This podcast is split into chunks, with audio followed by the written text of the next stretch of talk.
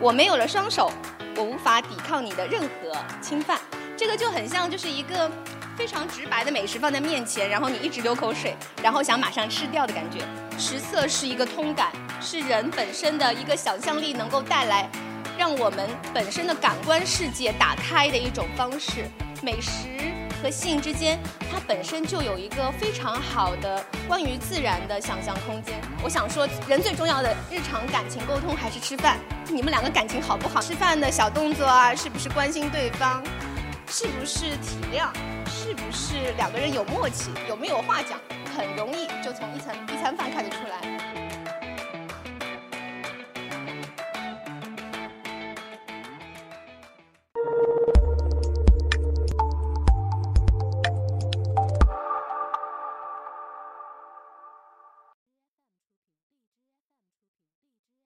嗨，大家好，嗯，我简单介绍一下自己吧。大家可能也不是很认识我，我，呃，我更愿意被大家称作就是朋友圈里面订餐小能手。我会安排一些比较有趣的宴席，然后让在座的一些就是有趣的嘉宾感觉到这个晚上很特别，啊，类似于这样子的一个人。然后平时会写写东西，写东西写多了，你知道大家都知道有一个很白烂的词叫做入口即化。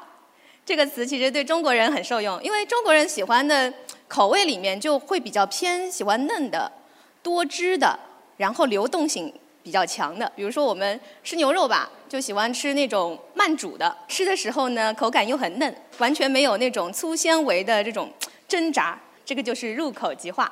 这张是我在那个今年年初的时候在日本，呃，我跟我的日本朋友去惠比寿喝酒。然后惠比寿呢是日本的一个很古老的，呃一个啤酒品牌。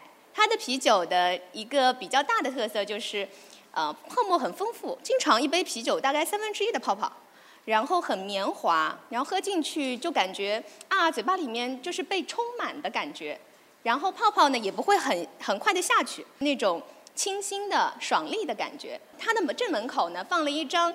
刚刚新上的啤酒的一张海报，上面有一个说法，叫做叫做 I'm fruity，就大家可以想象一下，年轻的女孩子，新鲜的、爽利的、充满啤酒泡泡的，然后很新鲜、有花果香的感觉，有没有？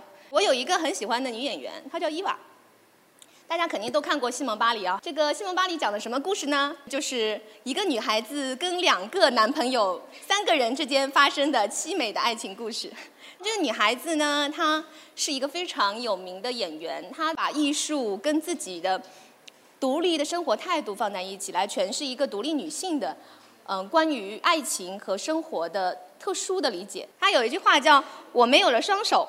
我无法抵抗你的任何侵犯，这个就很像就是一个 非常直白的美食放在面前，然后你一直流口水，然后想马上吃掉的感觉。左边这张是呃那个艺术家叫娄生义，这张画是我在今年在巴塞尔艺术展里面拍到的。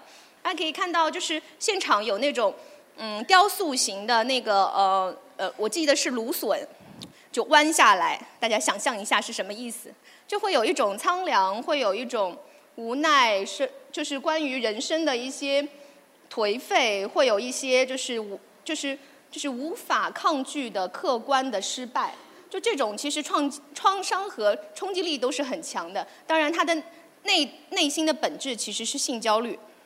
他也可以看到这位性焦虑非常伟大的精神学研究大师，叫做弗洛伊德。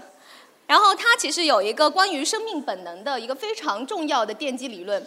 他讲的是食色本能，他讲的是，其实人就分成两种，一种就是生的愿望，一种就是死的愿望。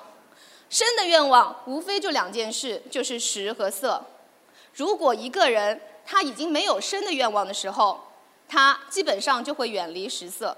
左边这雕塑又是那个巴塞尔艺术展上面的，其实有有一些观念，特别是关于嗯，就是性感的。或者说，另外的一些人本性的一些观念，我们在同通过不同视角的时候，它通常可以展现生命和生活乃至人性的各个层次。通过好的方向去看，它是崇高的、伟大的、自由的、本能的、向上的、充满生命感的。但是如果从另外一个角度看，它可能就是晦涩的、或者说是阴暗的，它会有不同的方式去展示人性的各个层面。所以我们讲食色是一个通感，是人本身的一个想象力能够带来，让我们本身的感官世界打开的一种方式。有一句话我是很感动的，叫“水无非无分流向”，就是水它其实是没有东西东西的流向的，水它是一个超自然的存在，它没有方向。大家想象一下，我们看到水的流动其实是来自于地球的一些引力，还有一些磁磁极，还有一些地势的所有自然形态的影响，它才会有流向。但事实上面它是。浑然的、自然的、没有任何方向感的东西，那这个东西跟人性也是一样的，它是没有善恶的。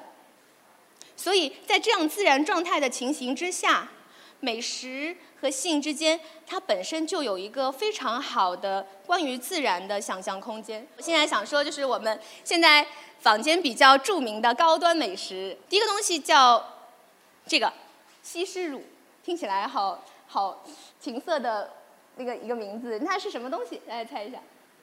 这个我们通常叫做就是河豚的精囊，又叫白子，嗯，嗯，非常好吃。这东西怎么做呢？基本上，如果非常非常非常新鲜的白子，就是直接是生吃的。它里面是超流动的入口即化的蛋白质，但是如果是就是中国人，像我们会有一些排斥，会我觉得是心理排斥，嘴巴是不会排斥的，就就放在就是高温的炙烤的炉子里面，就稍微做一些着色，让它的皮质有一些脆感，让它的蛋白质略微变性，然后外围是香的焦脆的，然后里面是流动的，呃，就是充满。充满肉欲的一个感觉，就真的很好吃。有一部电影叫《入殓师》，他形容白子的话叫做“好吃到令人为难”，就特别到位，就是想吃又不想吃，然后每天在焦灼要不要吃这样子，因为冒着生命危险嘛，很恐怖的。日本每年有很多人死掉，我们要签生死状才能吃河豚，是真的。万一你死了，我不负责。厨师说跟我完全没关系，你再吃，你签了才能吃。我们再说西施蛇。西施蛇它是什么东西呢？就是在福建的地方有一个叫沙蛤的东西。沙蛤呢是一种特殊的贝类，它这个贝类呢，在它的那个尖尖的地方呢，它有一个三角形的肉块，这个地方就叫做西施蛇。西施蛇的做法也是近似刺身，如果最新鲜的一定是刺身，但是我们还是考虑到水域的问题，然后基本上是放在水里面穿烫十五秒就捞起来。然后外围的蛋白蛋白质微微变性，好像是熟的，但其实不是，百分之八十还是生的，那才是好吃的。整个是从嘴巴里面滑进去的，然后一下子就消失了。我想说，人最重要的日常感情沟通还是吃饭。我觉得就是大家看说，哎，你们两个感情好不好？你们不用去讨论八卦好吗？约这两个就是当事人出来吃顿饭，你就知道了。就他们吃饭的小动作啊，是不是关心对方，是不是体谅？是不是两个人有默契，有没有话讲，很容易就从一餐一餐饭看得出来。我们看到《花样年华》里面的很多场景啊，苏丽珍吃饭，大家看到就是没有没有什么台词，就是衣服换了，就是意思就是吃了很多顿饭，两个人平静的，时光如流水的，静谧的，然后相敬如宾的吃饭。我们能看到，就是在王家卫在处理这些的时候，他已经把食物和人的生活连在一起。如果不吃和狂吃，至少说明感情有问题。还有就是《人间人间失格》，大家有空可以去看一下。哎呦，那个太宰治太好玩了，他就一生就是都在试图自杀。他对吃饭的诠释是非常白烂的，就说人活下去就要吃饭要工作，就可见吃饭在他心里把性感除掉之后，把美好的体验之后除掉之后，它是一个痛苦的维持日常生计的体验。我们回想一下，我们日常的心情是不是有些时候遇到事情的时候，连吃饭都不香了？这个很重要的。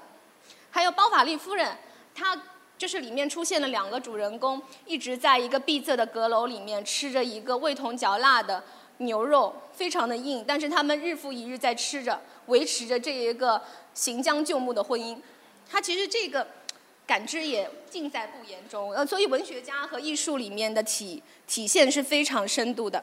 大家知道那个萨尔多瓦达利哈，我之前跟他们的那个达利的巡回展做了一次跨界，也是讲到就是达利他自己关于就是各种意象，包括抽屉讲的是欲望，眼睛代表的是性焦虑，然后会有很多东西很好玩啊。我同时也会做做一些艺术展，然后同时也会展现不一样的一些生活观念。啊，谢谢大家啊，今天演讲就到这里。